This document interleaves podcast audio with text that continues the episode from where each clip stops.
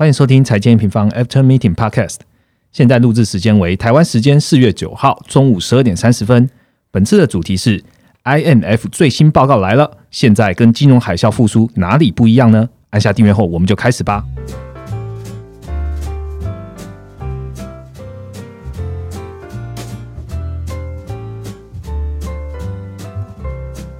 Hello，大家好，我是财经平方的 Roger。嗯，上一周年假哦，就是清明年假嘛，所以我们暂停了一次。但是我们用数位货币的 Clubhouse 的内容来带大家了解说，哎，N 平方啊，还有呃王博达王博达观点，还有 Benson 的各领域的不同的解读。那有一件比较不好的事情，就是台湾在年假的时间发生了一些。比较重大的交通意外，所以 A 民方也在这边利用这个频道，就是表达就是哀悼之意。那呃，希望不要再发生就是让人家 如此心碎的交通事故了哈。不过这两周呢，就是全球投资市场也没有闲着，有相当程度的一个变化。那我们在录音的当天呢，四月九号 S M P 五百呢创下了新高，然后同时呢，台股就。莫名其妙，一个一个 moment，一个小点 站上了万七这样子，那大家都在问啊，就是哎，科技股到底回来了吗？那还有人问说，哎，新兴市场跟成熟市场的拐点是不是到了哈？那本周呢，IMF 也发布了四月的全球经济展望预期了，那我们就欢迎我们的 Global 研究员 Viviana 带大家一起来了解吧。Hello，大家好。Hello，Vivi，那个台股在录音的当下万七的那一刻，你也身在其中吗？说我刚起床，然后刷个牙就变回万六了，想说是没没睡醒吗？是我眼花吗？所以就是好像又没有没有感觉，对对，活过来。现在我们在在录音的当下是一万六千八百多了，好像嗯跟万强没还是差几步这样子。好，没关系，就是除了台股之外呢，这一周还是有很多的行情要跟大家讲，所以就先请 B B 帮我们复习一下这两周的行情吧。好，那这两周其实基本上行情都走的蛮稳的。那股市这边就是重新的创高。那刚刚提到台股就是一度万七，那美股这边的话，S M P 站上了四千点的大关。那费半指数又是创下历史新高，就等于是收复了二月以来所有的跌幅。是。那所以大家就会开始讲说，是不是科技股开始出现一个反扑？反扑了。那其实呃，这两周之间还有一个比较大的新闻，就是美国公布了它的基建政策。那也就是公布了之后，迎来了。一个就是比较大的一个庆祝的行情。是，那这次基建其实比较特别，有点像是中国在去年推的一个新基建，所以新基建，所以可以看到这一次反应最大的其实是科技股这边，就是蛮特别的。那呃，在呃汇市跟债市这边，其实跟二月。比的时候是稍作休息的状况，包括可以看到美元指数大概是在九十三就卡关了，没有再往上了。对，好险。对，那十年在这边大概就是回到一点六 percent。那虽然还都还是今年以来相对的高点，可是可以看到市场已经是几乎是 fully price in 的一个状况。嗯，那比较值得注意的是，新兴市场其实在二月以来这一波回档之后，它的不管是股市或是债市，几乎都是落后成熟市场的。嗯，那除了就是受到说之前呃。快速升息的一个影响之外，其实它基本面有出现一些变化。那我们在这集 podcast 会更细的去讲。那最后就是原物料这边比较大的事情，可能就是 OPEC Plus 它上个月的意外的一个增产。嗯，那其实油价在它意外增产之前就已经都没有再创高了，大概就是持平在 WTI，大概就是持平在六十的一个位置。嗯，好，今天的内容也非常丰富哦，我们就分两个主题。第一个主题呢，我们来好好的来解读说，哎，这一次 INF 在四月的最新的报告。跟一月到底有什么不一样？它上调了哪一个市场？那下一个主题呢？我们来呃，Vivi 要带我们来回顾说，现在我们在讲的就是股灾之后的复苏嘛，二零二零到二零二一，其实跟零八年的金融海啸相比的话，有一些复苏的路径是可以借鉴的。那剧本会怎么走？那我们就开始今天的主题吧。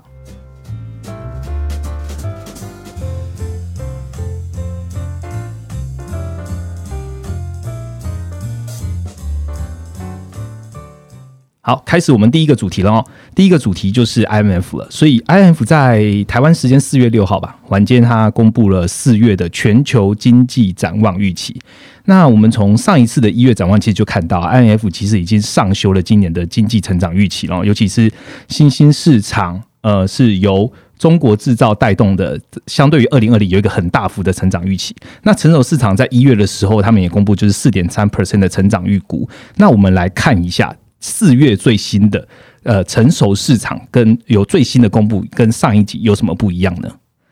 好，那上一次一月的时候，其实 IMF 就已经在上调了。那这一次的话是持续的在上调。那全球二零二一年的 GDP 是从五点二调到五点五，然后这一次是又上调了到了六六点零个 percent。那二零呃二零二零一年的话，可以看到这一次它其实在成熟市场这边上调的幅度是比较大的，从四点三 percent 上调到五点一个 percent。那其实它上调的两大原因，其实呃。他提到这两大因素啊，跟一月的时候他上调的理由其实一样，可是他呃给的更明确，然后其实他幅度更大，对受惠的幅度是更大的。那包括说可以看到。呃，成熟市场这边，美国这边是大幅上调了一点三个百分点，到六点四 percent 的全年 GDP。我美国上调很多诶，对，它其实是这一次上调就是几乎是最多的国家。嗯那成熟市场这边，欧元区也是上调了零点二个百分点到四点四 percent。嗯那其中又是以比较是呃重灾区的一个意大利，它的上调幅度是最显著的，也是一点二个百分点，其实接近美国了。嗯嗯。那日本这边的话，也是小幅上修零点二个百分点。到三点三个 percent。那刚刚提到成熟市场这一次上调的两大因素，第一个就还是是疫苗，那第二个是同样还是是政策这边的影响。那我们先来讲一下疫苗好了。那疫苗这边的话，其实呃，大家如果有在 follow 美国这边疫苗施打的数字，其实是已经大幅的优于。市场的一个预期，对。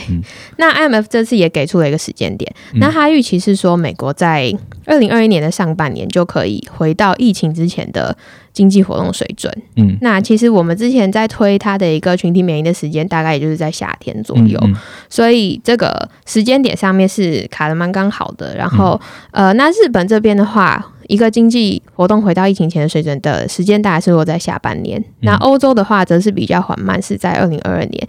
那因为欧洲这边疫苗施打的一个状况也是比较分歧的嘛，就是英国这边很快，但是其他像是一些南欧国家还是比较拿不到疫苗啊。对对对对，但是整体来讲的话，成熟市场这边的疫苗状况其实都蛮好的。但是相反的，这一次 IMF 在呃，考虑到新兴市场这边的话，他反而是觉得说，新兴市场他是预期在年内都没有办法看到有效的疫苗保护，就更不用去谈说它的经济活动水准什么时候会回到疫情前了。所以可以看到说，新兴市场其实在疫苗这一块是相对就是非常不如成熟市场的。那也是为什么这次上调的几乎都是成熟市场这边。我们在二零二零年底的时候，我们那时候找我们的超级用户就是谢医生，然后跟他录一场 podcast，当时就有讲到，就是成熟市场在疫苗施打一定会比较快。不管是能源技术的成熟，嗯，或者是说他们疫苗原本开发就在他们自己的国家，对，又有钱，所以在新兴市场面本来就在疫苗施打这边一定会受到蛮大的阻力。那呃，尤其是我们来讲一下美国好了，美国在我们呃前几个月预估的时候，一本美国的白宫他们都讲，只要能达到一日大概施打一百五十万剂，就有机会在夏季。结束前达到群体免疫，其实那时候我们抓大概就是九月夏季结束的时候。但是四月四号这一周呢，美国甚至当日的施打记录可以到一日四百万剂，但是它是一个最高的 peak。对，所以这也是为什么 IF 可以大胆的预估说，哎，其实上半年应该就可以结回到疫情前的水准了。那大家也可以到我们的官网来追踪，就是目前最新的疫苗的施打。那刚刚讲还有另外一个就是政策面呢。嗯。那其实政策它呃一月的时候，IMF 在上调一个全球的经济成长的时候，就有提到它上调的来呃的原因，就是因为呃美国在年初的时候通过了一点九兆，然后呢呃日本这边它有一个第三轮的财政预算的一个追加，跟欧洲它在讨论它的一个呃 MMF 的一个状况，就是持续有在进展的。对，那其实这次的报告有提到，虽然是说。美国它这样子一点九兆的一个非常大规模的财政，对于它主要的一些贸易伙伴会有一个可观的一个外溢效果。嗯，但是新兴市场在呃，就是我们知道新兴市场它有一个比较严重的债务问题。那在这样的情况之下，其实它的政策刺激是相对有限的。嗯，那这一次 IMF 也有给出一个统计的数据。那二零二零年新兴市场它的一个财政支出大约是成熟市场的一半。那二零二一年就是今年呢，反而新兴市场是一个财政紧缩的一个状况，也就是说，它整体的一个财政呃预算占 GDP 占比是从原本的赤字转为盈余，对它等于是在从市场把钱收回去。那呃，相比之下呢，成熟市场它在二零二一年就是还有接近大概一个 percent 的 GDP 的财政支出。嗯，上一次就是在一月的时候，INF 公布之后，我们 v b 其实就有对 INF 的分的报告有做出一些分析，那就有看到就是说，哎，新兴市场在过去半年以来是比较 outperform 的，那主要来自于中国的拉动嘛，然后还有受惠就是制造业循环，然后当时就处于非常强的上升周期这样子。那我们就想问，哎，那这样子的动能还是持续吗？制造业还是属于上升周期吗？那刚刚也提到成熟市场的上修幅度是大于新兴市场嘛？嗯，那是否代表 INF 对于新兴市场的复苏的态度已经转向了呢？嗯。那呃，刚刚讲到嘛，就是这一次其实虽然两边都是上修，可是成熟市场是上修了零点八个百分点，新兴市场只有大概零点四。那呃，我们先细看一下新兴市场的呃一些经济体。那里面的话，大概是东协这边出现零点三个百分点的下修，是这一次新兴市场里面下修幅度比较大的区域。那呃，主要就是考虑到说，呃，有一些国家它的确诊的案例是居比较居高不下的一个状况，像是印尼跟马来西亚，跟他预期说。呃，因为呃，刚刚提到疫苗的状况，所以。各国的一个旅游，旅游就是嗯，跨国的一个旅游的重启，其实也是会比较缓慢的。那也是拖累他们对于泰国的一个经济恢复的一个预测。嗯，那刚刚 Roger 提到制造业循环，那这一次 IMF 也是提到说，从一个比较高频的经济数据去观察，它其实已经可以看到部分的产业在今年初以来，它的动能就开始减弱了，包括说整体制造业新订单指数的一个下滑。那我们其实，在年初的时候就有发现说，全球的动能逐渐。现在从呃制造业转向服务业以及成熟市场，那你去看一下各国的一个 PMI，可以发现新兴市场制造业的 PMI，其实在今年来几乎都没有再创高了。那反而创高的是哪边？就是都是成熟市场。对，那包括说像是呃美国刚公布它的 ISM 是六十四点七，然后欧元区是六十二点五，那加拿大是七十二点九。对，那成熟市场这边制造业都是一直在创高的。嗯。那所以，呃，IMF 也有一个就是比较，呃，o overall 的一个数字来看的话，其实它二零二一年对于它预估的一个人均 GDP 跟它疫情前的一个预测相比，那新兴市场这边如果排除掉中国不看的话，它的衰退程度是成熟市场的两倍。嗯，那呃，如果你抓二零二四年的 GDP 预测来跟疫情前比。作为一个比较是这次疫情带给这些经济体一个中期影响的判断的话，新兴市场排除中国大概是呃就是八 percent 的下调，就是说这次疫情的对新兴市场中长期的影响大概是八八的 GDP。嗯，那呃如果把中国算进来的话，新兴市场整体大概是四 percent 的冲击。嗯，那成熟市场这边反而是不到一个 percent，那其中美国甚至是上调的。一个状况，也就是说，疫情对它完全没有影响，它甚至是有更好的、更好的表现。对，嗯所以其实新兴市场，我们把中国排除的话，新兴市场其实并没有回到疫情前的水准的，那 GDP 的掉的幅度还是蛮大的。等于是说，去年以来，它的制造业这样的一个动能是。给他一个短期的动能，但他中长期的一个冲击还是看不到这么强的动能。嗯，OK，那刚刚呃，Viviana 讲到制造业循环嘛，我们其实，在三月底的时候就已经出具一篇，那这一篇叫做《制造业跟服务业循环交替》问号。从中国数据看新兴市场，那这样的文章，呃，我也会发把它放在我们的 podcast 的下方，所以有兴趣的话可以来看一下我们这一篇写的内容。但是新兴市场，我去看一下我们这一次就是 IMF 它的预估啊，有一个国家特别引起我的注意，就是印度，印度表现很强哎，那个对，那对我这次也想要特别讲一下印度。那其实印度非常值得关注的是，它这一次出现了在呃 IMF 里面是一个。一个百分点的一个经济成长预期的上修，是呃也是非常大的一个上调。那它二零二一年全年 GDP 的成长是来到十二个 percent，最高吧？对，那就是呃其实蛮就是让就是眼睛为之一亮的。那呃 IMF 在报告里面讲到说，它上调的原因主要是因为印度在解封之后出现一个呃大幅优于预期的复苏。那其实我们之前在快报的时候就有讲过，在今年啊，包括说呃。呃，制造业这边的动能慢慢转向服务业，新兴市场的这边复苏的一个状况，其实慢慢是落后于成熟市场，所以整体投资新兴市场它的一个胜率是降低的。所以你要去投资新兴市场，你要去变变成说你要花力气去挑国家。嗯，那印度是新兴市场，我觉得是里面比较特别的国家，因为它的 GDP 的消费占比是很大的，大概是六十 percent 以上，所以它其实是一个内需型的国家。所以比起其他像是一些制造业出口国啊，在制造业循环可能动能相对减弱的情况之下，它的影响是会比较小的。那再来第二点就是它的货币政策也比较有空间。那我们在快报里面有一直提到，就是包括说新兴市场这一次的呃一些主要国家的呃，对我就是其主要国家的一些升息啊，其实对它有造成一些压力。但是印度它的货币政策是有空间的，因为它去年就是因为食物的问题，那它的通膨标的很高。那今年它食物价格问题解决之后，再加上说去年经济很高的影响之下，今年印度的通膨 相对于其他新兴市场国家是比较低的。嗯。所以，印度央行 RBI 在四月七号的时候，它有举行了利率决策会议。那它是维持它的利率决策不变。那相比呃，俄罗斯跟巴西是一个。大幅超出市场预期的升息，那我自己会觉得说，印度是接下来比较可以关注的一个在新兴市场里面是可以关注的。嗯，那还有一个政策呢？对，那呃，刚刚提到成熟市场这一次上调的话，就是主要是它政策这边的影响嘛。那其实讲到政策，IMF 这次也就是非常罕见的用大篇幅的一个呃分析去 comment 了它。觉得对于政策的一个重要性的评估，那他认为说，其实他预估疫情以来啊，全球政府的支出大概贡献了去年六个 percent 的 GDP 成长，其实很大程度了，就是呃。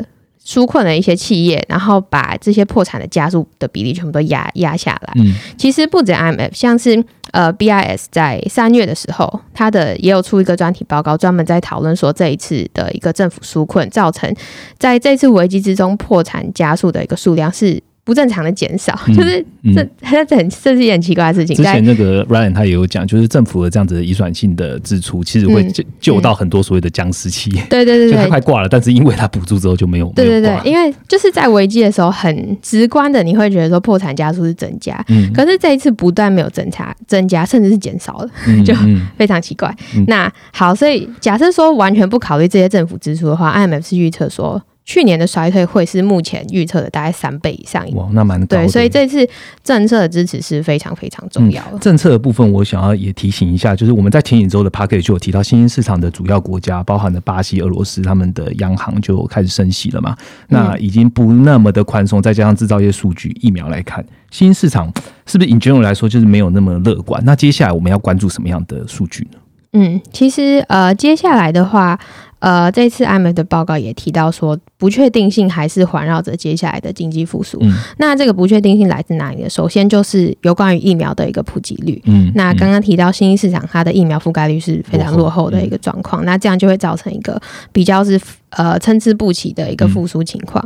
那第二个就是政策的有效性。那其实呃，所谓的有效性呢，就是他有提到说，部分国家开始出现一个储蓄堆积的状况。那储蓄堆积就是说，政府发给你钱，但是你全部存起来，你没有拿去消费。对，就是这样子的一个资金的溢注，其实没有传导到消费市场。嗯。那再来第三个就是金融环境跟原物料价格，也就是说，呃，我们有一直在提到油价，然后跟油价的低基期啊，造成说短期通膨会出现一个标。那这会怎么去影响到央行的一个政策？对，那所以在这样子三大的一个不确定性影响之下，政策的持续是变变得更为重要。嗯，那其实呃，IMF 这次就是也列出说，他觉得说在。解封的过程中啊，政策应该要优先考虑像是医疗保健支出，然后更明确的财政支持，然后宽松的货币政策跟跨国企业的合作等等的。那更重要是，他也提到说，呃，在政策退场的时候，需要以渐进的方式来去减少冲击。那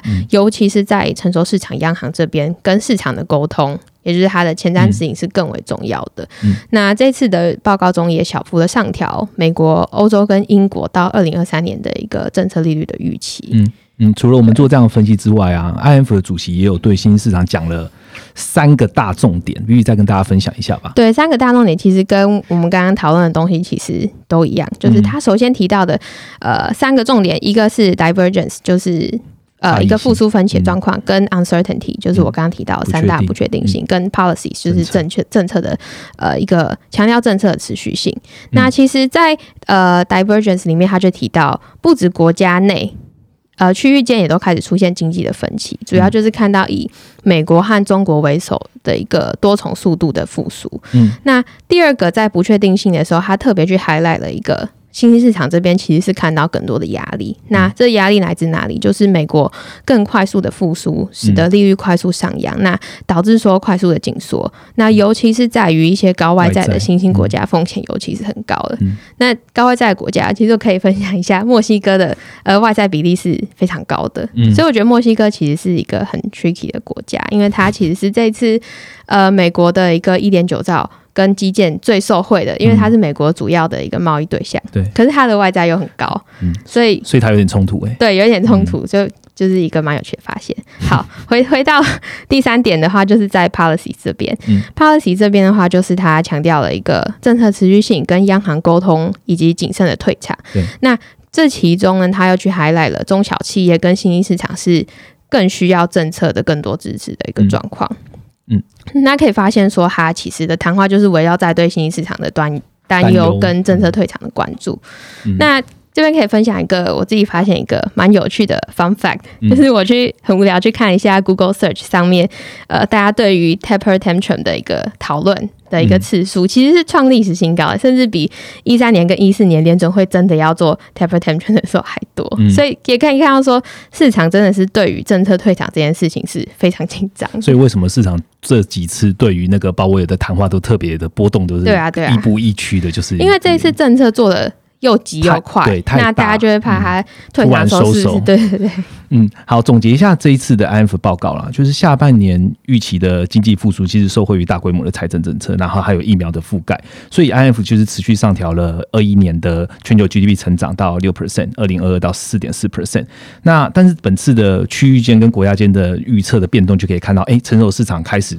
就是比较大幅的上修，已经优于新兴市场了。那而且他们对于新兴市场确实有提出一些担忧的一些想法，这样子包含的不确定性啊、疫苗普及率落后啊、政策有效这一个部分。那这些担忧呢，M 方接下来也会在新兴市场这边会特别关注这几个数据，然后也会用快报的方式，让所有的听众或者所有的 M Pro 会员都可以了解新兴市场这边数据上的变动喽。那请密切关注，这就是我们第一次第一个的主题啦。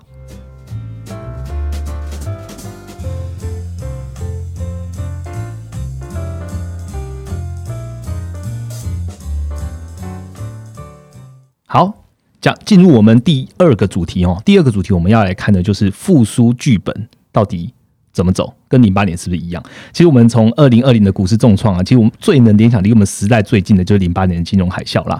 那时间拉到现在啊，在投资的用户这边就会好奇说：，哎，现在的复苏跟零八年的复苏的走法是不是一样？剧本一不一样？我们可不可以参照这样子？包含了制造业、服务业轮动，成熟市场、新兴市场的资金怎么跑？美元通膨、货币政策之间的拉扯，那就请 P P 带我们见王之来一下吧。好，嗯，我觉得每次讲到艾美报告都会配一个情境，对，跟一个剧本，对我觉得很好。我们就是用剧本来让，好像看剧一样，让大家看一下我们是怎么分析的。好，那呃，其实这一次的一个从去年四月以来金融市场的走势，我自己是觉得跟零八年之后很像。那我们就以制造业循环为主轴。那我自己这样去看的话，我把这样子的一个复苏分为三个阶段。第一个阶段就是制造业触底，第二个阶段是制造业见高点，然后第三个阶段是制造业在高档。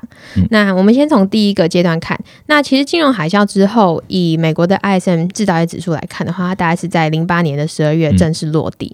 那如果从 ISM 非制造业扣掉制造业新订单的细项，这样子去看制造业跟服务业之间的轮动的话，可以发现当时一样是制造业领先服务业出现了一个复苏。对，那这样子的情况也带动了海外经济的一个回升，所以。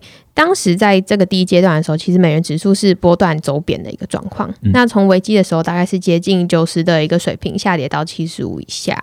那这个时候，其实因为刚危机刚过完嘛，其实全球的一个货币政策都是非常宽松，就是没有人敢贸然的升息，或者是贸然的做什么事情。那所以新兴市场这边的话，就在一个需求逐渐恢复跟弱势美元的影响之下。呃，你从 S M P 五百跟 M S C I 的新兴市场指数的比值去看的话，它是一路向下，也就是说，新兴市场是一路对，它是一路呃大幅的 outperform 美股的。那呃，原物料市场这边的话，油价也是因为制造业的需求开始出现一个重新的上涨。那也因为油价回升，开始出现了通膨预期，带动美债利率的走高。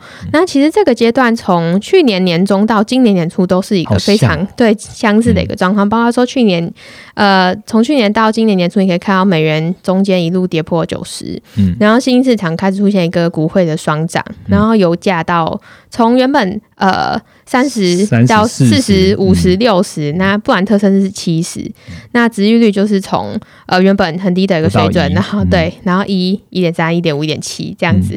其实去年我们就是在走这样第一第一第一阶段的一个循环，嗯。那第二阶段的话，就是制造业开始见高点。那制造业循环用三到四年去推估，上升周期大概就是抓一点五到两年。所以金融海啸之后，你可以看到 ISM 的一个制造业指数大概是在二零一零年的三月首次见到一个高点。那历经从底部爬到最高点，大概是一年有三个月。那这个时候你可以看到，包括说呃制造业循环的一个很好的一个指标，同金比来看的话，它其实就没有再成长了。那显示说工业金属的价格开始转弱。的一个状况，那这个时候，同时我们也可以开始开始看到服务业的回升，也就是说，经济的复苏逐渐的导向成熟市场，那美元指数就在获得了一个上涨的动能，因为美元美元跟呃美国跟成熟市场这边比较是偏向是服务业为主的国家嘛，对，那新兴市场这边则是它在累积的我们刚刚前面提到第一阶段的一个复苏动能之后，它第二阶段开始面临到美元的一个压力，对，所以部分的国家就开始进行升息，那。升起之后，你可以看到这个时候 S M P 五百跟 M S C I 新兴市场指数的一个比值就没有再持续的往下破了。也就是说，新兴市场股市到第二个阶段的时候，它的动能就开始逐渐出现一个钝化的状况。嗯。那这个时候可以看到油价回升到八十左右的位置，就一路就在这边震荡。那美债持续率也没有在大幅的走高。就是讲到这里，大家有没有觉得有一个既视感？好像就是最近这几个月发生的事情。对，那就是现在阶段好像就是在反映这件事情。包括说，呃，可以看到从二月以来。就是出现一个杀估值的一个风暴嘛，那在这个风暴之中，欧股是全身而退的一个状况。嗯，那跟美股最近表现也是都一直在创新高。嗯，那呃三月的时候，俄罗斯、巴西意外升息，新兴市场那边转弱，跟油价大概就是在六十的时候就上不去了。嗯，所以其实就是一个很严重的即视感。对，那接下来所以更重要就是第三个阶段会怎么走？嗯，那第三个阶第三个阶段就是制造业在高档的一个状况。那所以。制造业它见高点之后，我们在呃四月的月报也提到说，如果制造业出现一个见高点的情况，我们非常要去关注的就是终端的消费有没有可能再带起新的一波上游的一个库存回补。嗯，那这件事情在金融海啸之后其实有发生的。嗯，那从存货销售比观察，金融海啸之后，呃。零售业的存货销售比是在二零零九年九月的时候来到低点，嗯，但是制造业它的存货销售比是延后了大概呃一年多。呃，二零一一年的三月才触底，等于是因为终端消费又拉一波起来，对，它又在走了一波。那这样子的一个状况，就支撑了制造业循环在高点维持了将近一年的时间。嗯，那这段时间呢，从美元指数看的话，它又在经历了一次的波段跌幅。那油价又是重新回升的状况。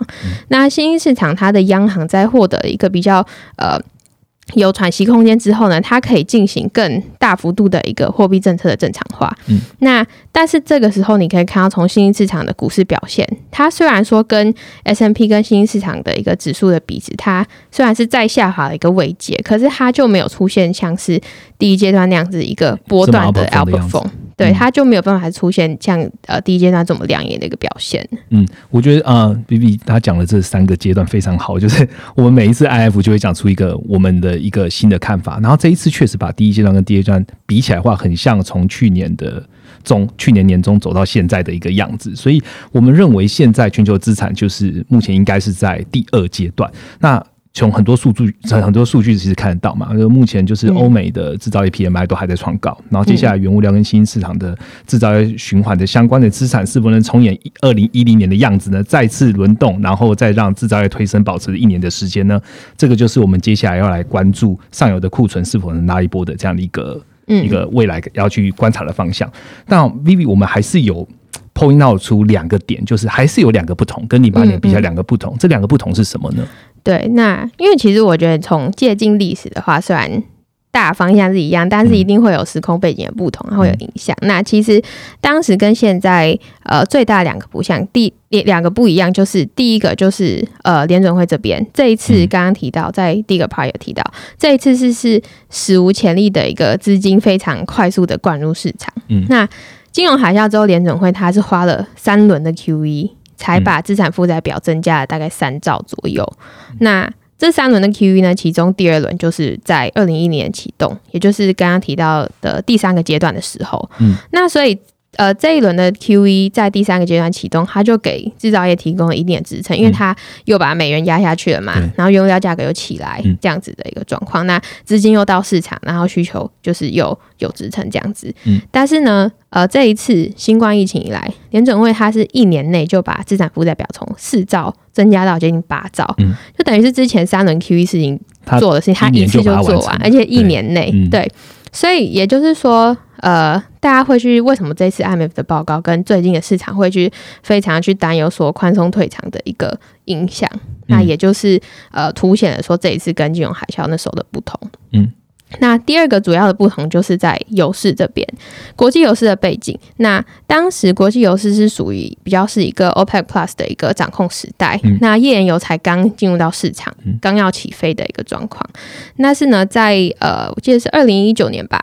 美国的一个原油产量是正式超越沙地跟俄罗斯，成为全球最大的一个产国之后，其实呃，原油这边它的一个市占率之间的角力是更为的复杂。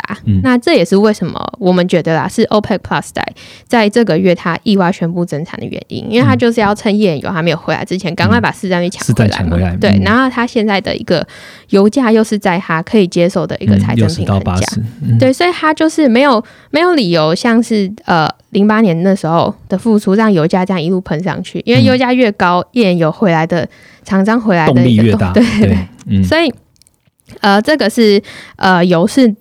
现在跟当时最大的一个不同，那另外还有就是二零一一年国际油市发生了另外一件大事，就是呃阿拉伯之春。那阿拉伯之春其实持续了很长的一段时间，那它其实也一定程程度的去影响到了油价的走势。嗯，所以呃联准会跟油价是当初跟现在最大的一个不同。嗯，好，那依据这两个不同啊，比比这边有什么资产配置的建议吗？好，那其实，呃，这一次如果是说联准会相较于金融海啸之后，它去更快速的一个去呃缩减它的一个宽松，跟 OPEC Plus 这边如果也开始有增产的压力越来越明显，其实这两件事情都会不利于相关的资产在第三个阶段再持续的一个大幅的 outperform。嗯，那其实我自己会觉得说，年内其实新兴市场已经开始看到一些压力的出现。那配置上的话，就会是以体质比较佳，然后。货币政策有空间的国家去做选择。那刚刚有提到，我觉得印度可能是可以观察的。那在比较大区域的布局上面的话，还是像之前讲到的，我觉得说成熟市场它其实在最近啊，它的胜率是持续的在提高的一个状况。嗯，尤其是美股、欧股在这一两个礼拜的表现也都非常的亮眼，所以大家在大区域的成熟市场这边可以持续来关注。好，谢谢 Vivi 今天跟我们讲从 IF 讲到了跟零八年的一些复苏的路径，我们是怎么样看的？那也欢迎全部就是用户呢来继续跟我们追踪，如果有任何数据上的变化的话，我们也会用快报或短评的方式让你们知道。那今天的 p a c k e t 就到这边，但是在结束之前呢，我有一个超级大事件想要跟对重磅之中的重磅，想要跟各位听众朋友说一下，就是四月十五号，OK，我们会有一场超级重要的 Clubhouse。那这个 Clubhouse 会有很多呃重量级人物，包含了呃 JC 财经观点的 Jenny。然后 M 观点的 Mula，甚至是科技导读的周清华，那还有王博达市场先生，区块我们的区块链顾问 Benson，当然还有创办人 Rachel 啦。那我们会开一场。Clubhouse，那讲的主题是什么呢？我这边先卖一个关子。那所以，如果你现在有兴趣呢，我们在四月十二号礼拜一，下礼拜一啊，你们听到的时候就应该是你们听到的当天。呃，我们会发布一个预告，那欢迎大家按上面的小铃铛。如果已经知道 Clubhouse，你就按那小铃铛。四月十五号，你就会听到我们很重要的一个主题，然后邀请这么多的大咖一起来讨论。一件很重要的事情哇，好多关子啊！好，那就是提醒所有的用户，就是在四月十五号的时候，跟我们一起来 Clubhouse 上面见的。那 Podcast 一样，在下一周也会有呃很棒的内容再体现，再出现给你们大家。如果觉得讲我们讲的不错的话，也记得下方留言按五颗星哦。那我们就下个礼拜见喽，拜拜，拜拜。